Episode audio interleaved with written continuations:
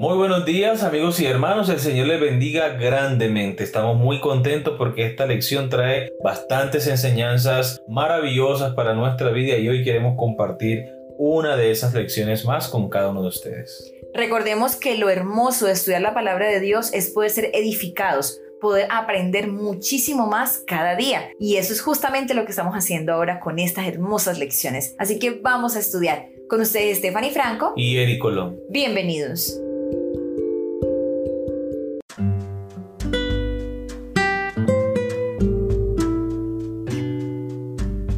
Martes 9 de marzo, Amigos de Ayuno, el título de la lección para el día de hoy. ¿A qué se refiere el ayuno en Isaías capítulo 58 versículo 3? Versículo 3. ¿Por qué dice ayunamos y no hiciste caso? Humillamos nuestras almas y no te diste por entendido. He aquí que en el día de vuestro ayuno buscáis vuestro propio gusto y oprimís a todos vuestros trabajadores. Entonces, Samuel, la pregunta es, ¿a qué se refiere el ayuno? En el contexto de Isaías 58, 1 al 8, este ayuno que está haciendo el pueblo en el versículo 3 es un mero formalismo, es una apariencia de piedad.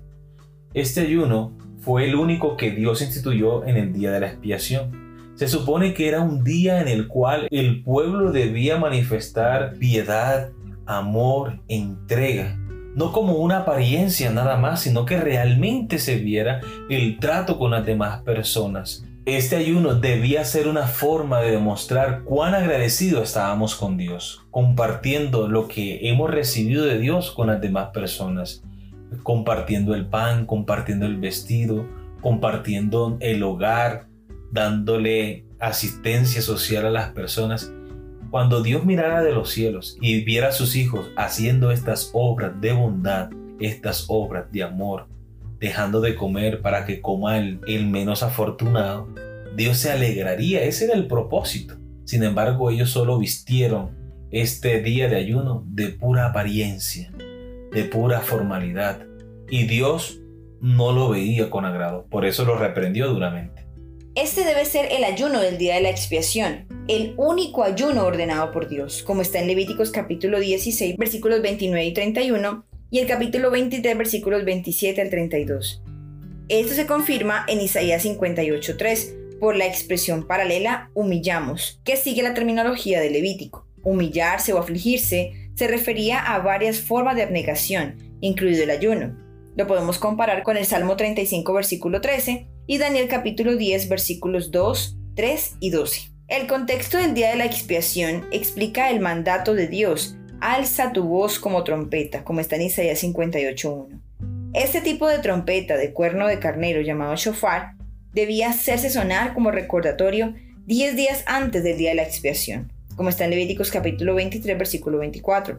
Además, cada 50 años en el día de la expiación era para anunciar el comienzo del año del jubileo. Levítico capítulo 25 versículos 9 y 10, y podemos compararlo con Isaías capítulo 27 versículo 13. Lee Isaías capítulo 58 versículos 3 al 7. ¿Qué quejas le presenta el Señor?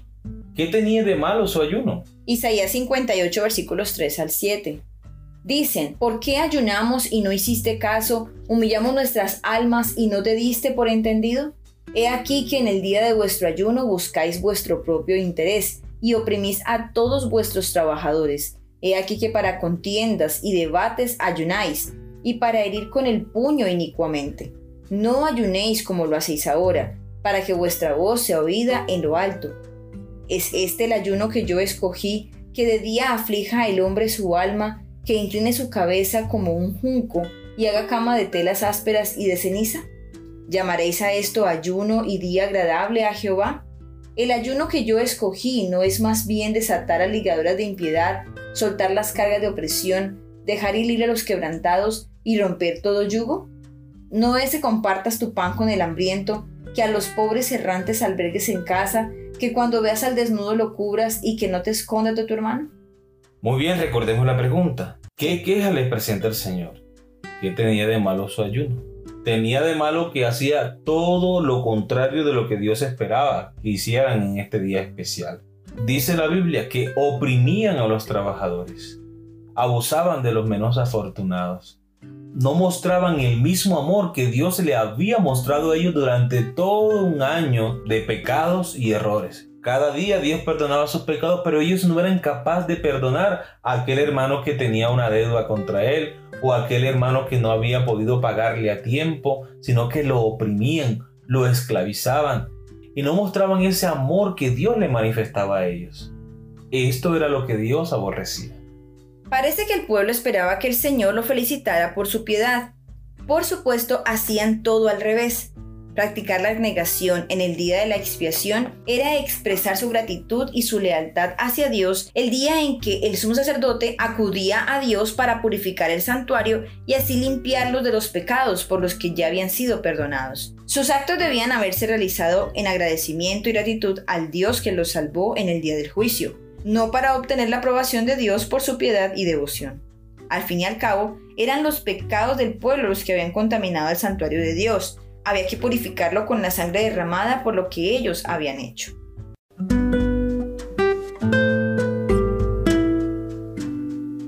Muy bien, queridos amigos y hermanos, hemos llegado a la pregunta final de la lección. Una de las lecciones concluyentes que extraemos de estos pasajes apunta a la diferencia entre ser simplemente religioso y ser un verdadero seguidor de Cristo. ¿Qué diferencia encontramos aquí? ¿En qué medida nosotros individualmente afrontamos este tipo de peligro? Que es creer que nuestros rituales religiosos de alguna manera muestran que realmente estamos siguiendo al Señor como Él nos los pide. Creo, amor, que tenemos mucho riesgo hoy en día de caer en ese juego, en ese, en ese error. O en esa trampa. O en esa trampa. Porque estamos tan absortos en nuestras ocupaciones, en lo que tenemos que hacer, que podemos perder de vista que nuestra vida espiritual es supremamente importante y aún mucho más que nuestra misma labor, porque estamos hablando de un tema de eternidad, estamos hablando de la salvación que no tiene precio con absolutamente nada más. Aunque nuestra labor es importante, nuestro trabajo es importante, solamente es algo que nos sirve aquí en esta tierra. Pero cuando vayamos a la tierra nueva, cuando vayamos a vivir eternamente y para siempre, lo que requerimos es nuestra salvación para poderlo disfrutar. Entonces, podemos caer, ir a la iglesia solo porque ya nos acostumbramos.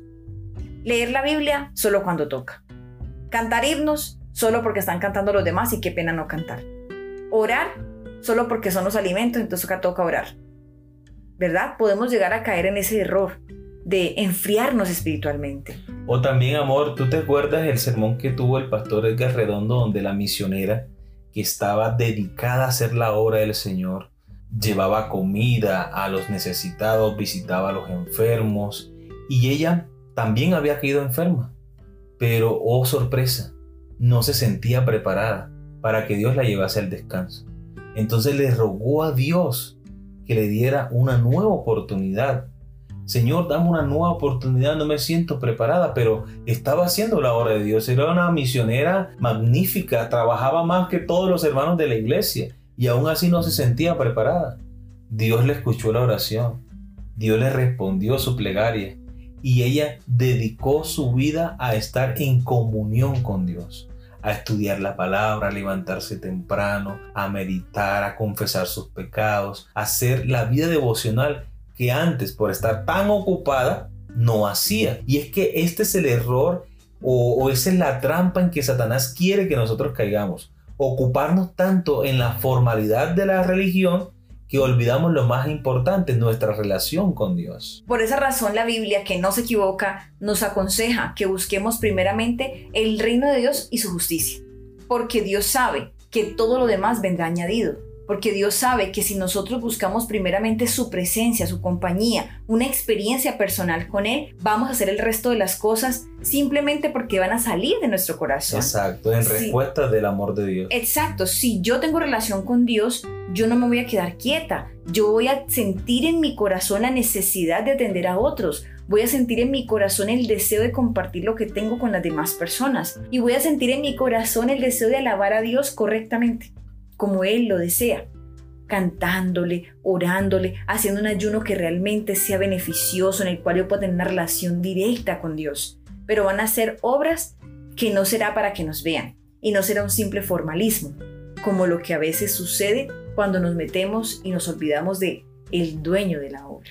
Ahora que tú mencionas eso, amor, yo he sido consciente que Dios muchas veces pone delante de nosotros oportunidades para servir a otras personas.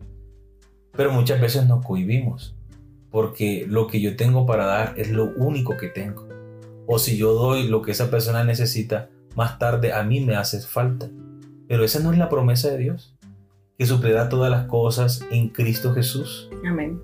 Y yo pienso que en ese sentido debemos desprendernos debemos aprender a confiar más en Dios porque si a este momento a nosotros no nos ha faltado nada, pero si Dios quiere utilizarnos a ti y a mí para llevar bendición a esa persona, dándole lo único que nosotros tenemos, ¿por qué dudar del Señor? ¿Por qué no compartir eso que Dios nos ha permitido tener? También recuerdo, amor, que en esta semana pasada alguien dijo que para poder recibir hay que tener las manos vacías. Y si todo el tiempo la tenemos llena, y no compartimos de lo que Dios nos ha dado, ¿cómo Dios otra vez devolverá en bendición y llenará nuestras manos si no compartimos con las demás personas? O sea, no tenemos la capacidad de recibir porque ya están llenas nuestras manos. ¿Cómo recibimos más? ¿Cómo recibimos más? Muy bien, hermanos, esta es una invitación para cada uno de nosotros. El Señor nos está llamando para que hagamos un ayuno. Pero ¿qué clase de ayuno, hermanos? No es el que usted está pensando, que hay que dejar de comer y concentrarse solo en el estudio de la palabra de Dios. Esto es importante, pero hay que llevar lo que hemos aprendido de la palabra de Dios a la vida práctica. Es decir, a esa persona que necesita una voz de aliento, una oración, un mercado, una asistencia social. De esto Dios se agrada. Y con esto podemos crecer espiritualmente porque estamos siguiendo los pasos de Cristo. Amén. Muy bien, queridos amigos y hermanos, hemos llegado al final de nuestra lección para el día de hoy. Esperamos que sea gran bendición para ustedes como lo ha sido para nosotros. Les esperamos mañana para una nueva lección. Que Dios les bendiga.